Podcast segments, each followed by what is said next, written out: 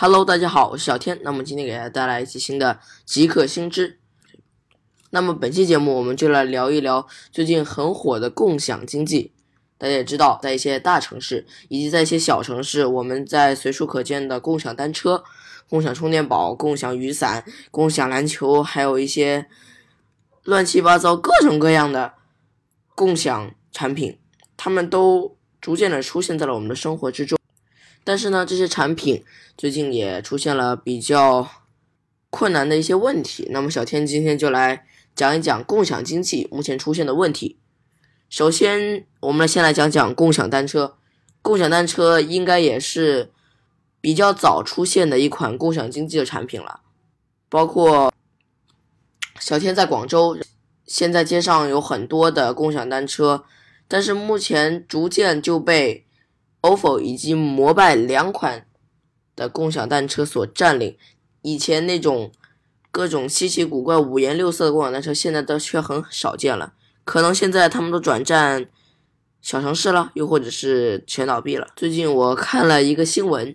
就是讲小蓝单车倒闭了。小蓝单车其实小天在以前非常喜欢骑，因为骑起来没有其他单车那么。不好骑，相信我们的听众如果骑过的话，应该也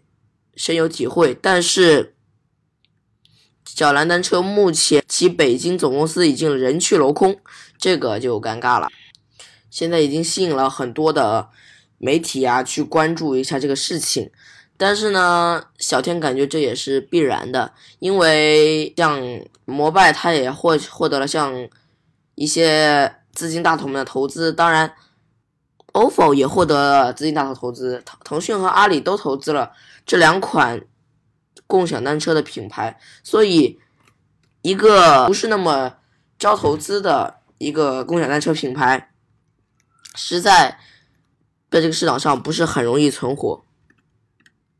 同样的，什么三 V bike 呀、叮叮单车呀、悟空单车啊、酷骑单车。有些都是我们平时基本上比较常见的单车，你现在都很少看得见。包括这我刚刚提到的酷骑单车，其实小天在广州也经常看到过酷骑单车，但是它已经倒闭了。但是小天仍然看到他们并没有派人来回收单车，他们还是在那儿。可能又有一些。不明所以的市民去扫了他那个码，结果发现可能有一些功能没做好，就直接把你钱给吞了，他也不给你退回来了。小天的有些朋友就出现了这种情况，大家需要注意一下。同样的，小天最近也在关注共享汽车。共享汽车呢，相对于共享单车还好一些，并没有出现太大的一个血拼，但是倒闭的也有很多。目前。共享汽车还处在一个比较混乱的阶段，就像当初滴滴打车刚推出的时候，很多的乱七八糟的厂商都在做类似这样打车的服务，但是最后呢，经过时间的考验，它还是只剩下了滴滴以及快滴啊等等等等一些大厂商或者被大厂商投资的一些品牌。好，我们回到共享汽车。共享汽车目前也有很多，比如说像 GoFun 以及美团的共享汽车，这个小天也是非常的诧异，美团为什么去搞起共享汽车了？不过小天真的去查了查，发现还真的是有，美团目前已经在成都投入了许多的共享汽车，这个也是让小天比较诧异的。我会把极客公园的这篇文章放到本期节目的。简介当中，大家可以去看一看。共享汽车，因为小天并没有去试过，所以具体使用的要点、具体使用的感受，小天也不方便跟大家分享。但是，据一些网上的媒体的评论，他们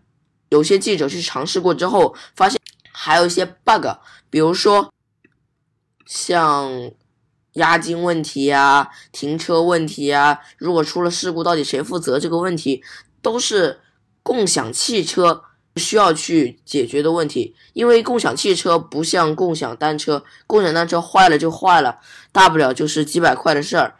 厂商还赔得起。但是共享汽车不一定，你共享汽车坏了，可能厂商就要接受一个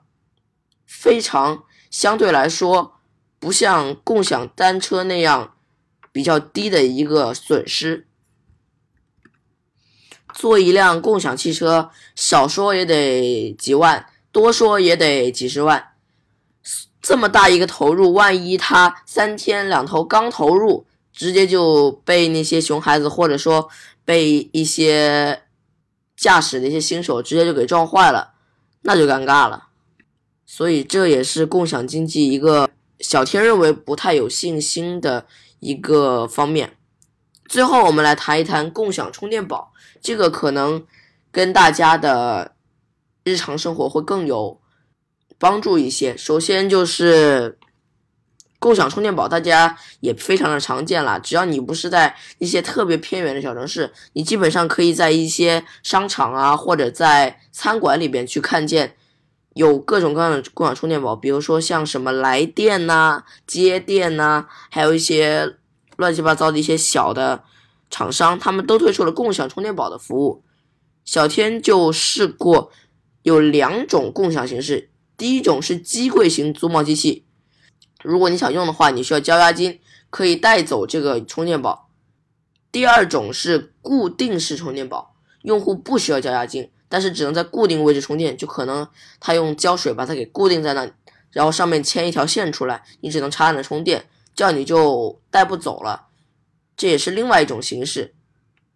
由于这类充电宝不可移动，主要投放在餐厅啊、KTV 啊、咖啡厅等地方。小天之前在餐厅里面就看到过这种不可移动式的，但是并没有这种可移动式的多。这个也有很多问题了，比如说现在充电宝的押金大概是在五十至九十九左右，小天也不是太清楚。但是重点的问题是，很多人就是他可能就真的不想去要那个押金，他直接把那个充电宝带回家了，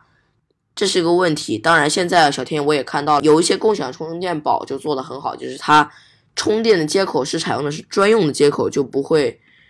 使用 micro USB 充电接口，这样就可以防止他们把它带回家，带回家了也没办法用，这是一个。非常好的一点，不过也有很多问题，比如说你共享充电宝，它肯定使用的频率会很高，它的电池可能会很快的老化，导致可能你标准的是一万毫安，结果你用了几个月，它只剩下可能只剩下八千毫安或者七千毫安的电，实际能达到的储存峰值就会逐渐减少，这也是共享充电宝的一个缺点吧。而且你每天这么多人去碰你的共享充电宝，可能上面就有一些病菌呐，或者是一些其他的不好的东西，可能就会传染，又或者是有其他的不良情况，这也是共享充电宝值得思考的一个方面。OK，那么本期节目呢是小天做的一个聊一聊时事科技热点的一个大胆尝试，如果你喜欢的话，不妨给我打个赏。好了，那本期节目就到这里，我是小天，我们下期再见，拜拜。